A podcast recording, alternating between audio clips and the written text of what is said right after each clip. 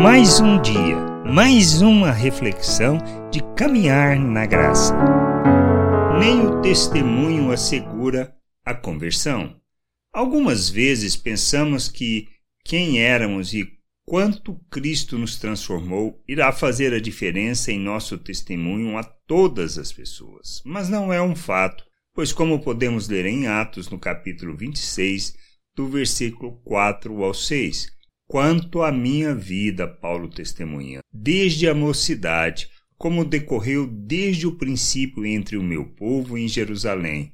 Todos os judeus a conhecem, pois, na verdade, eu era conhecido deles desde o princípio. Se assim o quiserem testemunhar, porque vivi fariseu, conforme a seita mais severa da nossa religião, e agora estou sendo julgado por causa da esperança da promessa que por Deus foi feita a nossos pais.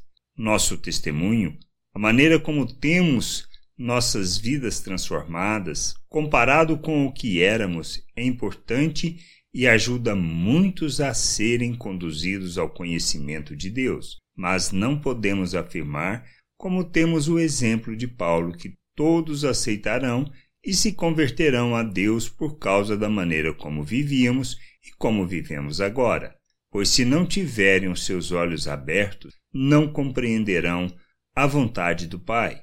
Nem mesmo o testemunho que dermos irá assegurar que as pessoas se converterão a Deus e a sua vontade, pois nem todos compreenderão a sua vontade por estarem focados em suas prioridades e na maneira de viver e pensar deste mundo. Que a gente possa entender estas coisas, compreender e sermos instrumento de Deus e expressão de sua graça neste mundo. Graça e paz sobre a tua vida. Amém.